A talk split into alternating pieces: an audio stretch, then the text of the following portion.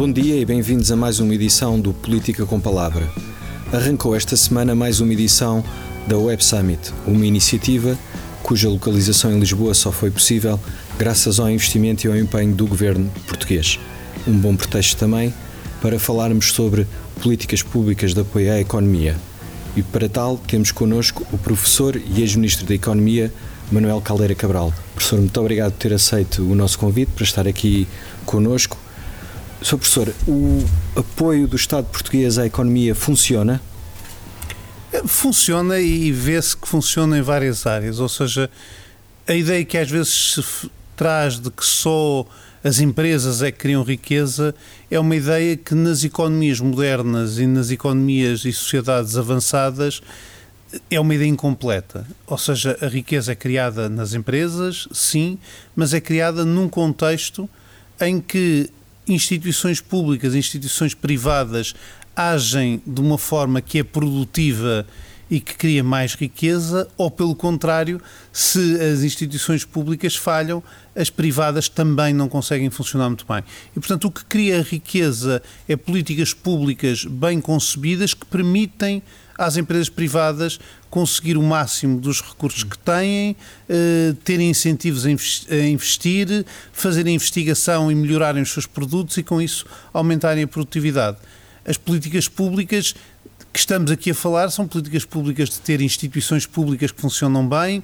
são políticas públicas de ter infraestruturas, mas são também políticas públicas de formação e de recursos humanos e de apoio e de incentivos às empresas que sejam corretos. Em que áreas?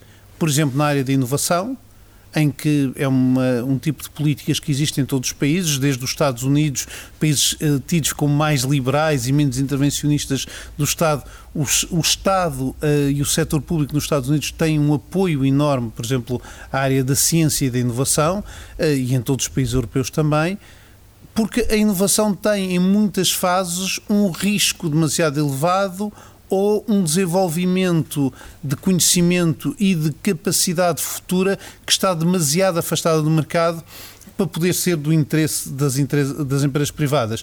Se não houver esta base, não pode depois haver o desenvolvimento e inovação feita por empresas privadas. Eh, e nesse sentido, a inovação é um bom exemplo de que com políticas públicas bem desenhadas, apoios e incentivos e também a criação de instituições que criam um ecossistema que diminua o risco para os empresários e potencie mais os seus investimentos, se pode conseguir fazer crescer mais o país, criar maior eh, produtividade, criar empresas que crescem mais rapidamente eh, e, eh, com isso, avançar o crescimento económico. No contrário, quando se desinveste em inovação, não só o desinvestimento público acaba por desalavancar também o investimento privado e em toda a Europa, nos países desenvolvidos, cerca de 30% do investimento em inovação eh, e desenvolvimento é feito por fundos públicos. E é bom lembrar que quando se investe 50, eh, 50, quando quando se dá incentivos públicos, há sempre um investimento privado os outros 50 poderiam não acontecer se, houvesse um, se não uhum. houvesse um incentivo público. Portanto, os incentivos públicos são mais ou menos um terço do gasto, mas normalmente influenciam mais de dois terços dos gastos em inovação uhum. e influenciam num sentido uh, positivo de, com essa alavancagem pública, estimularem mais investimento privado também. Na Europa, que foi o caso que falou, já temos muitos anos de políticas europeias e de apoio eh, europeu, no caso dos fundos comunitários, já temos anos suficientes para perceber eh, se este tipo de apoio funciona. Existe alguns estudos académicos, o que seja, sobre o efetivo impacto que um Estado pode ter quando apoia uma economia? Uh, existem estudos sobre apoios públicos por exemplo, na área da inovação, eh, que em geral o que concluem é que a inovação, o apoio à inovação dado pelo Estado gera mais investimento privado, ou seja, os privados sim investir, por exemplo, 30 uhum. E recebem outros 30 do Estado, em vez de investir em 30, investem 40 ou 50 e como recebem uma contraparte do Estado que alavanca o seu próprio investimento, isso significa que o aumento do investimento em inovação e em investigação e desenvolvimento é, em geral, maior do que só o incentivo. Não, uhum. não acrescenta só, alavanca e uhum. torna mais investimento.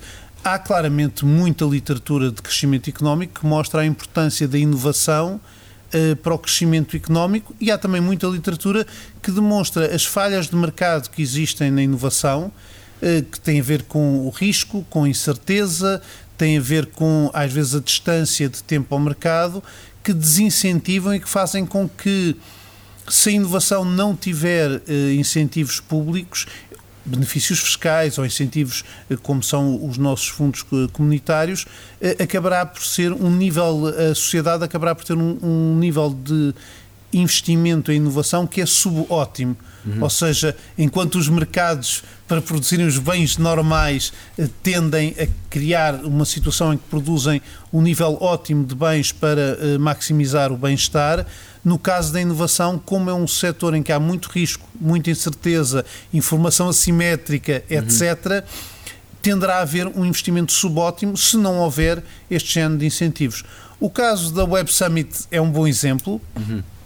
Ao trazer para cá este grande evento, acabamos por contribuir também para o crescimento do evento mas acabámos por contribuir muito para dar notoriedade a Portugal na área tecnológica e por atrair investidores que depois vieram investir nas nossas empresas. Criar um, um ecossistema, como agora se diz, é isso? É, exatamente. Uh, e se uma pessoa for ver o que é que aconteceu ao ecossistema desde 2015, a primeira Web Summit é em 2016, mas as políticas, por exemplo, de, de apoio eh, às startups, que começámos o programa Startup Portugal, por exemplo, é de 2016, estes apoios tiveram um efeito no ecossistema a diferentes níveis. Hum. Foi o que se fez foi não criar uma ou outra medida, mas criar um conjunto de medidas, um conjunto de medidas que incluiu promoção do empreendedorismo, que incluiu apoios aos empreendedores, como por exemplo o Startup Voucher, que incluiu o reforço do capital de risco e de facto houve um grande reforço do capital de risco, só naqueles três, quatro primeiros anos foram quase mais mil milhões de capital de risco alavancados pelo Estado, o que significa que depois o investimento privado que o acompanha dá uh, mais do dobro.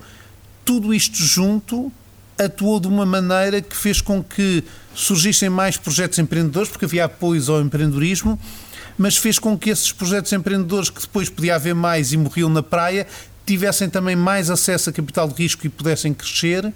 E o que aconteceu foi, em 2015, Portugal não tinha uh, nenhum unicórnio, hoje tem sete, ou seja, tem mais unicórnios do que todos os outros países do sul da Europa juntos, e os outros países do sul da Europa incluem a Espanha e a Itália, que são economias uh, bastante maiores do que a nossa. Uh, o valor destas empresas tecnológicas não ultrapassaria os mil, dois mil milhões de euros eh, todas juntas em 2015, 2000, início de 2016, atualmente chega aos 38 mil milhões, estamos a falar de 18% eh, do PIB. O emprego criado nestas empresas tecnológicas portuguesas ou com fundadores portugueses passou de qualquer coisa como 5 mil para mais de 60 mil, estamos quase a atingir os 70 mil pessoas a trabalhar nestas startups e empresas aceleradas e empresas que se tornaram unicórnios.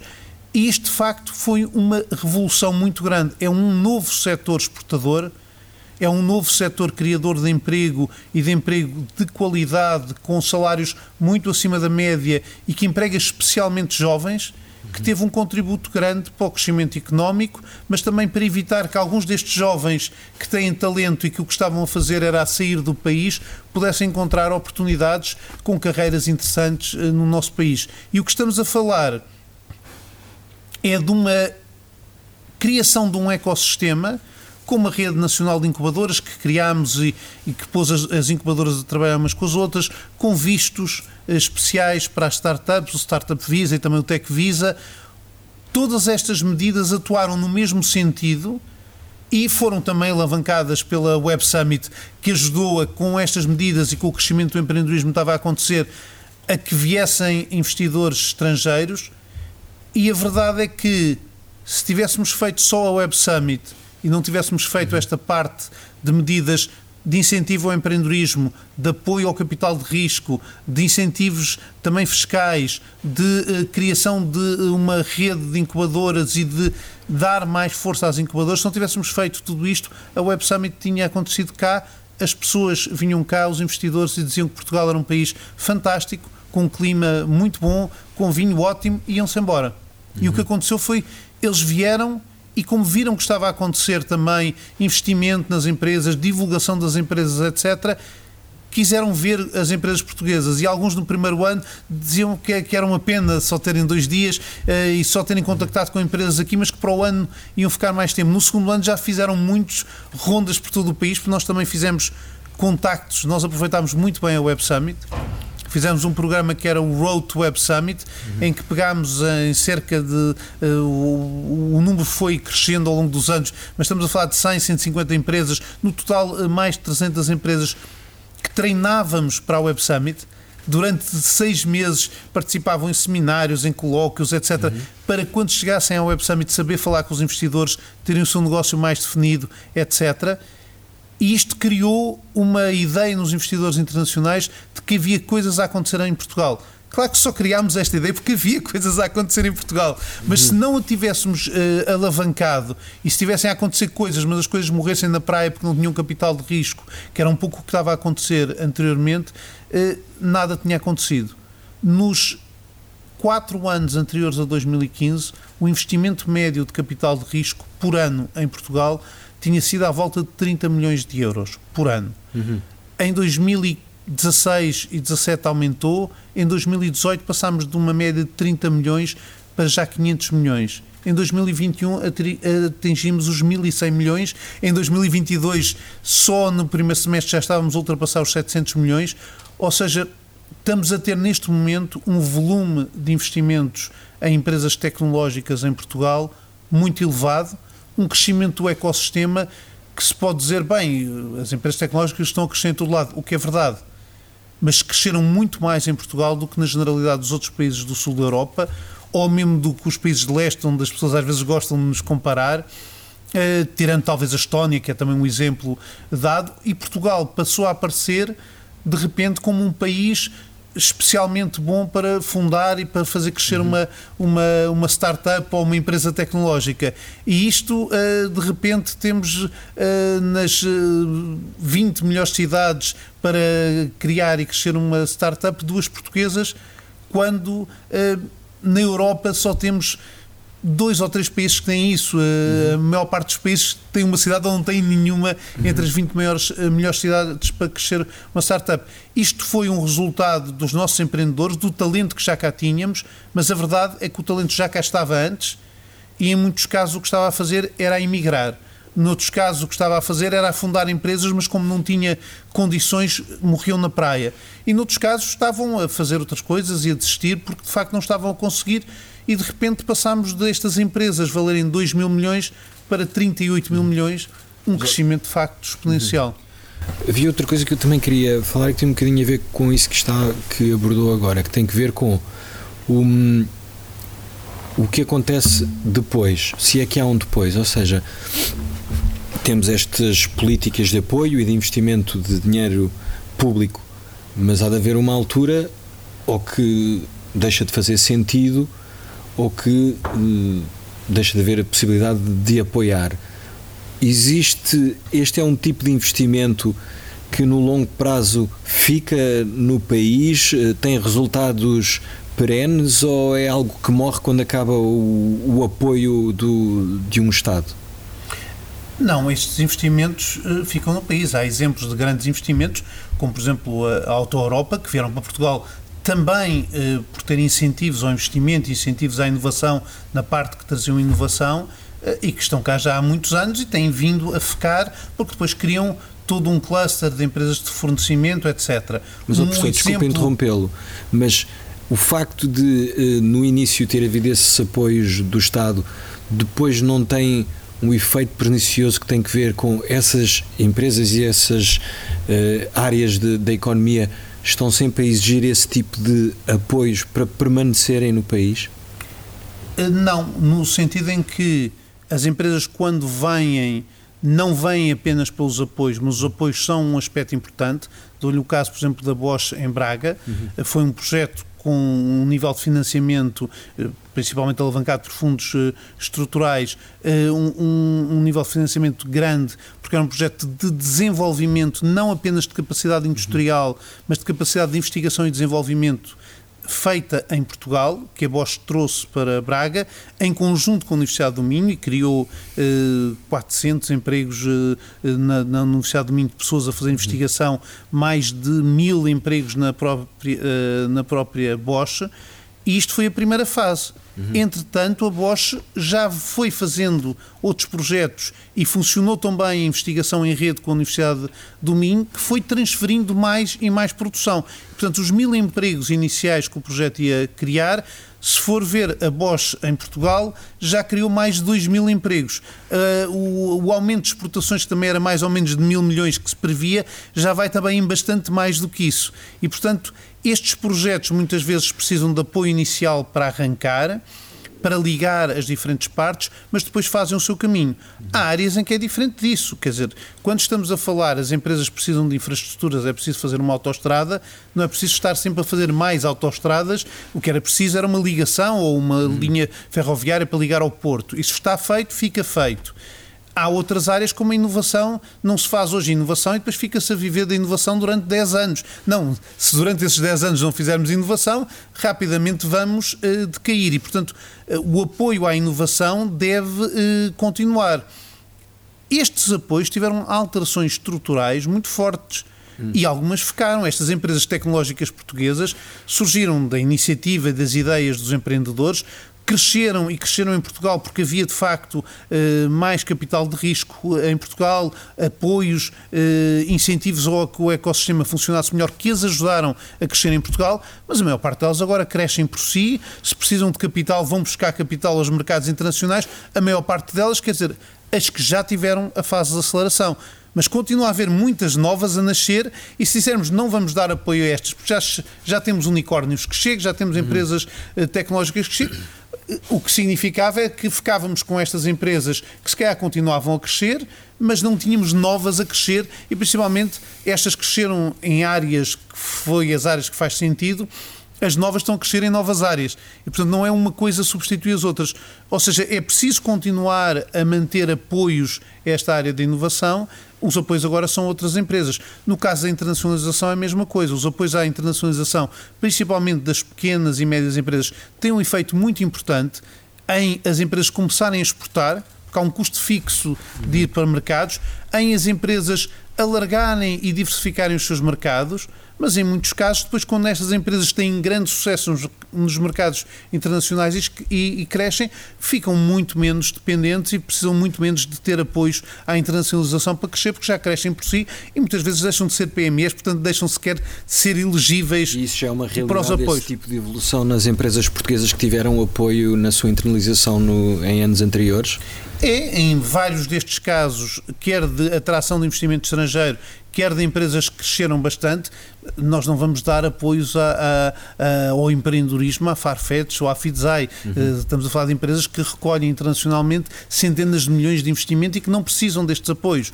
Mas algumas delas tiveram apoios eh, destes unicórnios, que são agora unicórnios, tiveram apoios nas fases de arranque, quer ligados aos apoios à investigação nas universidades, quer ligados aos apoios à, à angariação de capital quando fizeram as primeiras rondas uh, de investimento, e isso ajudou-as a crescer depois de facto tiveram um sucesso tal que já não precisam uhum. de apoio nas fases seguintes.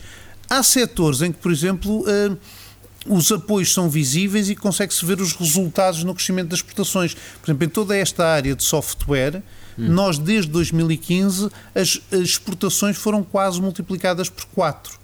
Uhum. O que significa que estamos a exportar mais 2.500 eh, milhões de euros, 3 mil milhões de euros. Estamos a exportar em serviços uh, de software uh, e, e de, de, de, digitais, quase mais uma auto-Europa. Uhum. E é interessante porque falava-se muito que o país devia atrair novas auto-Europas e o país conseguiu, no automóvel, crescer em exportações uma nova auto-Europa que não foi toda na auto-Europa, foi na auto-Europa, mas foi na, no grupo PSA, foi nas componentes para exportar para a Espanha, para, para as fábricas que surgiram em Porrinhos, mas foi todo o ecossistema de produção automóvel cresceu brutalmente e uh, nos intervalos entre? Entre 2015, entre 2015 e, e 2019 hum. uh, com a crise baixou um pouco mas em 2022 já estamos uh, outra vez com números se calhar até superiores vamos fechar o ano provavelmente com números superiores a, a 2000 a 2019 e, portanto, estava a dizer que comparativamente com o setor de, do software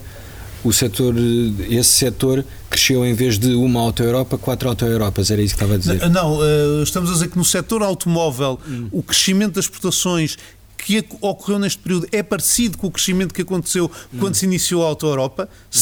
sem haver uma nova Auto Europa, mas havendo nova produção na Auto Europa e também nova produção em várias outras fábricas e principalmente um aumento muito grande da produção de componentes. E no software, o crescimento das exportações nos últimos 5, 6 anos corresponde também mais ou menos a um salto semelhante. Uhum. Estamos a falar que as exportações foram multiplicadas por 3, 3,5. Uhum. Se formos ver até ao fim de 2022, provavelmente vai dar um número desse montante, mas principalmente cresceram um montante que é semelhante ao crescimento que aconteceu quando, uh, nos anos 90, abriu a, a Auto Europa. E isso é interessante porque, de facto, nós vamos ter as exportações este ano a atingirem um nível recorde absoluto de sempre. Uhum. Vamos ter o peso das exportações no PIB, que já desde 2005 está a aumentar, e em grande parte, quando se vê os setores que cresceram novos uh, e que conseguiram prosperar foi muito com investimentos, com apoios ao investimento e apoios à inovação, quer à inovação produtiva, quer à inovação colaborativa, e a partir de 2015, com o programa uh, Interface, uh, de facto aceleramos muito a inovação colaborativa. Vamos ter, de facto, um aumento das exportações nesses setores. Colaborativo é o que? A relação entre as empresas e, por exemplo, a academia, é isso? Exatamente. Estamos a falar de uh, incentivos à inovação que, em vez de serem dados às empresas ou às universidades. As empresas normalmente tenderiam, com os incentivos à inovação produtiva, normalmente fazem melhorias incrementais do seu processo uhum. produtivo, e isso é importante, ou melhorias incrementais do produto.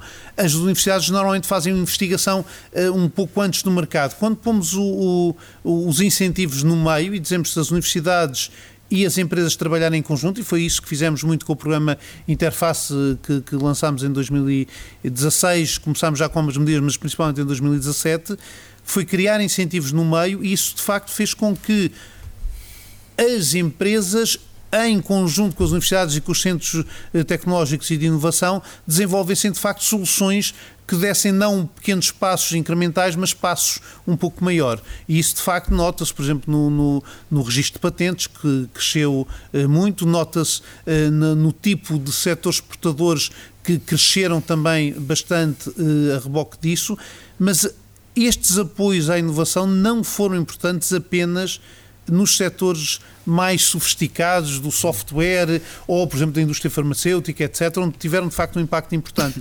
Por exemplo, no setor do calçado, Portugal conseguiu passar em uma década de um setor que tinha o 14 calçado mais caro do mundo e era caro demais, e as exportações estavam a cair e o emprego estava a cair no setor porque não era competitivo, e passou a ter o segundo calçado mais caro do mundo e a não ser caro demais e a exportar. Como é que se foi do eh, do 14 para o 12 mais caro, isto é, como é que as coisas ficaram mais caras e venderam mais, é de facto inovação, é aumento da qualidade, é design, é de facto o calçado que era só preço e baseado no custo da mão de obra não conseguiu sobreviver. Mas muitas empresas de calçado, com programas que nós fizemos eh, na indústria do calçado e programas feitos com o governo, com apoios de fundos comunitários, a indústria do calçado conseguiu, de facto, a indústria portuguesa reafirmar-se como uma indústria não de produção em massa e de custos baratos, mas sim de, de, alta qualidade. E, de facto, eh, ainda hoje aí está para contar a história e é uma história já completamente diferente, de facto, de um, de um país que é associado a alta qualidade de produção, que é associado a design e que com isso eh, tem conseguido avançar. Mas isso só foi conseguido com dois tipos de apoios: apoios às empresas para formação, para investir em design, para investir em marca, para investir em maior qualidade do seu processo produtivo, etc e apoio também às associações empresariais. Neste caso, a Associação Empresarial do Calçado teve um papel determinante que conseguiu fazer campanhas de imagem, conseguiu fazer eh, programas muito interessantes. Por exemplo, quando foi da Indústria 4.0, fez todo um programa de digitalização do calçado, digitalização das vendas, digitalização da própria produção que teve um efeito muito interessante quando foi a crise pandémica, em que de facto o canal digital se tornou mais importante, mas isto foi interessante e fez a diferença porque tinha começado a trabalhar nisto em 2016. Mas é óbvio que eh, estes apoios têm mesmo esse objetivo. Não é um objetivo só de novos setores, novas indústrias, é muitas vezes dentro dos setores tradicionais criar capacidade de investir em novas áreas, de criar inovação, de ligar a venda ao digital, o próprio design do produto uh, ser feito pelo cliente, etc., e criar a partir daí mais valor. E de facto passamos de um calçado que era mais barato, mas que não vendia, para um calçado que é mais caro e que de facto eh, consegue hoje em dia manter as exportações, consegue manter um emprego, até teve alguns anos eh, em que recuperou o emprego, agora com estas várias crises é mais difícil de comparar, mas de facto eh, houve uma evolução aqui interessante. Isso é muito importante porque significa que estamos a conseguir crescer em valor pela inovação, criar produtos que têm maior acesso aos mercados internacionais e que eh, conseguem ser competitivos com salários mais elevados. Uhum. Porque a outra via de competitividade de baixar os salários é uma via que de facto não interessa. Sem saída. No, exatamente. E tinha outra questão que gostava de lhe colocar que tem que ver com a maneira como se faz estes apoios. Ou seja, nós somos um país pequeno, os recursos como capital, seja o capital privado como o capital público, são escassos. A minha dúvida é: já falámos aqui sobre investimento em uh, autoestradas, uh, inovação, calçado. Tendo em conta esta limitação de recursos que nós temos e que porventura nos próximos anos vai se tornar pior, tendo em conta a evolução que os fundos comunitários vão ter, este tipo de apoio à economia não devia ser mais focado em setores que nós consideramos como os nossos setores, aqueles em que nós podemos ter uma mais-valia comparativa em relação a outros países? E não disparar para todos os lados? Eu penso que as empresas sabem isso muito bem. Investir é caro. Investir na formação é caro. Não investir em capital e na formação é muito mais caro. Uhum. Porque leva de facto a que as empresas entrem em decadência e que os países é a mesma, é a mesma coisa. Eu penso que devemos investir em áreas, e por exemplo, os investimentos que fizeram em infraestruturas têm um efeito transversal num conjunto hum. muito amplo de setores. Devemos investir em áreas que tenham um efeito transversal a setores como são os centros de inovação tecnológica, como são uh, as universidades e a capacidade científica e tecnológica das universidades têm esse efeito transversal a vários setores e, obviamente, por exemplo, os programas eh, que agora estão no PRR, eh, as agendas mobilizadoras, envolvem setores particulares ou às vezes conjuntos de setores. Em muitos casos, estas agendas mobilizadoras e os, o que se quer fazer em termos de, por exemplo, de clusters, excede setores na ótica tradicional, ou seja, temos o setor do automóvel, o setor dos moldes, não, o setor dos moldes é essencial para o setor automóvel. Hum. Temos os textos, bem, há textos para os automóveis que se desenvolveram em Portugal, temos empresas muito competitivas nessas áreas. Ou seja, às vezes é mais preciso pensar em termos de projetos e de clusters e o que é que é preciso para este cluster uh, funcionar e estar a dar o passo seguinte uh, do que pensar em apoios separados uhum. uh, setor a setor. E nesse aspecto eu penso que, por exemplo, as agendas mobilizadoras, mas também os apoios já anteriores uh, às agendas de, de, de, de, ao nível de inovação colaborativa, o que faziam era exatamente isso. O, o, uniam empresas, muitas vezes diferentes setores, com também centros de, de inovação e tecnologia e universidades, para criar projetos que pudessem criar valor em novas áreas. E, e, o que estamos a falar muitas vezes é usar empresas de energia com empresas do setor químico para criar eh, formas de produzir mais interessantes com universidades que trazem eh, conhecimentos de biotecnologia, etc. Mas podemos estar, noutros casos, a trabalhar em, inovação em, em, áreas de melhoria da, da produção ou da logística, em que empresas do setor automóvel e de componentes e de moldes estão a trabalhar com empresas do digital, porque grande parte da melhoria do, da, da logística e da produção hoje em dia faz-se também eh, com o digital. E, portanto, eh, estas agendas e este género de inovação colaborativa que une diferentes partes para soluções em áreas específicas é importante é importante haver foco nisso. Mas é importante haver apoios à inovação mais dispersos e, por exemplo, no caso das startups, é muito difícil e não se deve fazer isso.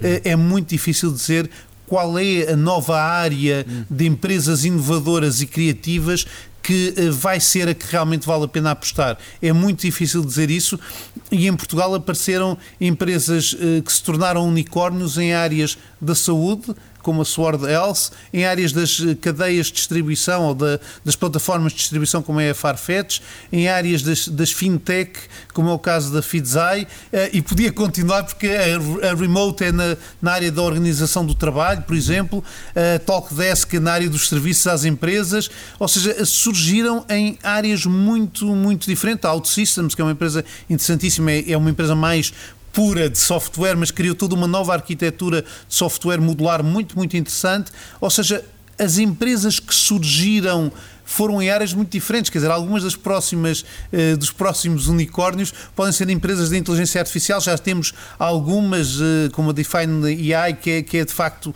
muito, muito interessante, que está a um passo de, de, de, de, chegar aí, mas há várias outras de setores muito diferentes. Eu penso que é difícil uh, aqui escolher tecnologias e estas empresas não atuam no mercado português, não estão viradas para o mercado português e, portanto, uma pessoa dizer, bem, uma empresa de fintech em Portugal, mas que para fazer cibersegurança a bancos, o nosso sistema bancário é suficientemente grande para isso, a Fidzai começou principalmente a trabalhar com bancos estrangeiros.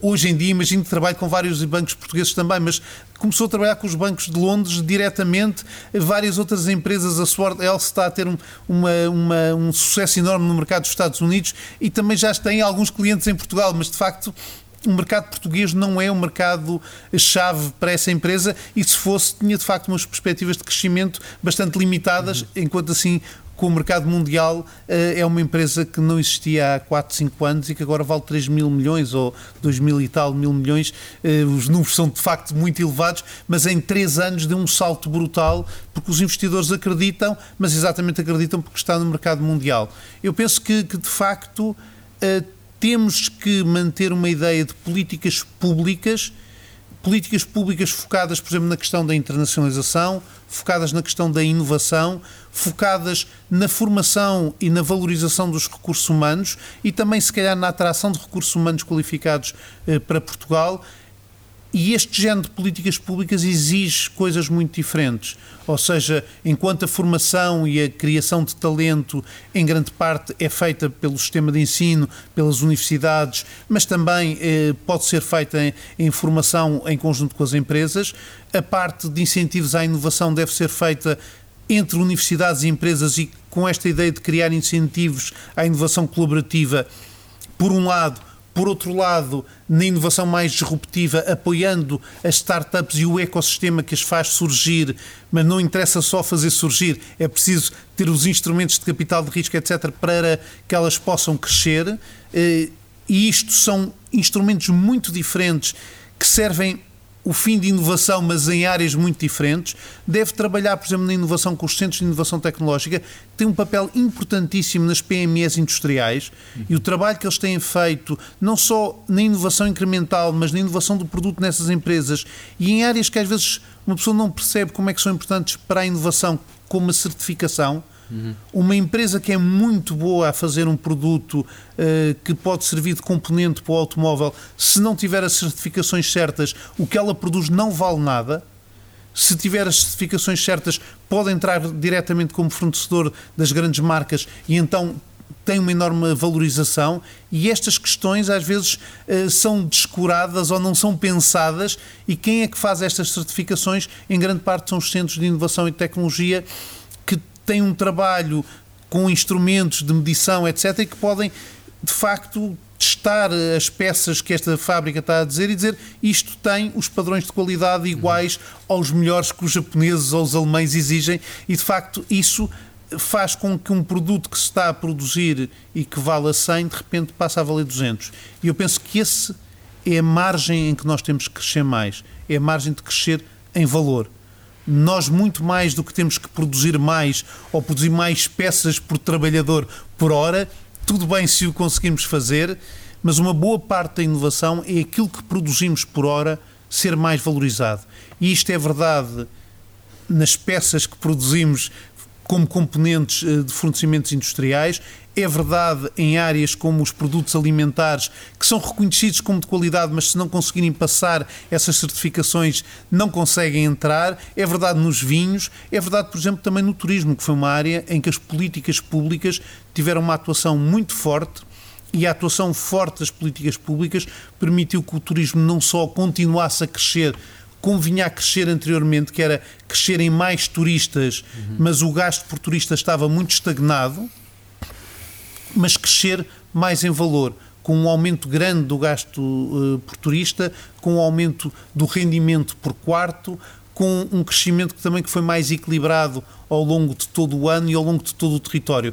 Este crescimento do turismo é um crescimento que interessa, que não cria aquele stress uh, sobre as zonas onde já há muito turismo e onde já às vezes até as populações se queixam de haver turismo a mais. Uh, se o que quisermos é que turistas que gastam mais, que valorizam mais, isso uh, cria menos stress, cria mais valor para o país, pode permitir aumentos dos salários em quem trabalha nesse setor e significa que o país vai ganhar muito mais com o turismo mas aí o país também tem que investir num turismo de qualidade. E um turismo de qualidade faz-se com investimento nos hotéis, faz-se com formação uhum. dos trabalhadores, faz-se com uma promoção da imagem eh, mais interessante e faz-se depois em tudo o resto. As pessoas têm uma ideia completamente errada do turismo, que é o turismo é uma coisa dos países de pobres. Não, as maiores potências turísticas são todos países altamente desenvolvidos. Como é a França, hum. é a Itália, é a Inglaterra, é, estes países são os países que atraem mais turistas do mundo e que atraem mais turistas comparados com a sua população. As cidades que mais atraem turistas, temos Nova Iorque, temos Londres, temos Paris, não são cidades de países em vias de desenvolvimento. E porquê? Porque estas cidades têm para oferecer ao turista qualidade urbana, que a pessoa anda na rua e não tropeça, a segurança que nós podemos oferecer, a gastronomia e qualidade na gastronomia e todo um conjunto de serviços culturais, de museus, etc., que são o que motiva o turista a ir para aquele sítio e que são o que o turista faz com que o turista, quando é chamado a pagar 200 euros por um quarto de hotel, não, não acho que isso seja caro. Em Nova Iorque pagava 500 e aqui até tenho um clima mais favorável no inverno. E é este género de subir na qualidade, subir no valor que temos que fazer não no turismo, não no vinho, ou pelo menos não apenas no turismo, no vinho ou no calçado, mas em todas as outras áreas. E em cada uma das áreas é feito de uma forma diferente. No calçado é qualidade, no turismo é percepção sobre o país e a qualidade do serviço em si. Uh, na indústria automóvel e de componentes é muito esta questão da certificação, da inovação, uhum. de ter máquinas de state of the art e de ter nos quadros engenheiros bem qualificados e bem formados e ter esta ligação, por exemplo, com a indústria de software. Marcar a diferença. E isto, de facto, eh, é um caminho que o país tem feito, que está a refletir já muito, por exemplo, nas exportações e a forma como as exportações cresceram nos últimos anos é, de facto, um caso de sucesso importante no país. E quando se fala muitas vezes de que hoje em dia os mercados, os investidores olham para Portugal com mais confiança. Isso tem a ver com a nossa capacidade de controlar o déficit, tem a ver com a nossa capacidade de ter conseguido diminuir o peso da dívida pública no PIB de forma acelerada na, naquele período de recuperação, mas tem também a ver com o país estar com muito maior capacidade exportadora, o que significa que consegue, de facto, uh, expor-se nos mercados externos e ser competitivo, e isso é visto como uma solidez da economia portuguesa, e isso foi feito com apoios à internacionalização, mas também muito com base nos apoios à inovação que fizeram elevar e crescer esses setores e fazer com que eles sejam competitivos, mesmo num país que está a pagar salários mais altos e que tem que continuar a subir no, nos salários, porque senão terá dificuldades em convencer as pessoas a cá ficar. Muito bem. E é assim que terminamos mais uma edição do nosso podcast Política com Palavra. Esperamos que tenha uh, ajudado a compreender como funcionam as políticas uh, públicas de apoio à economia, Para a semana teremos mais um convidado. Até lá!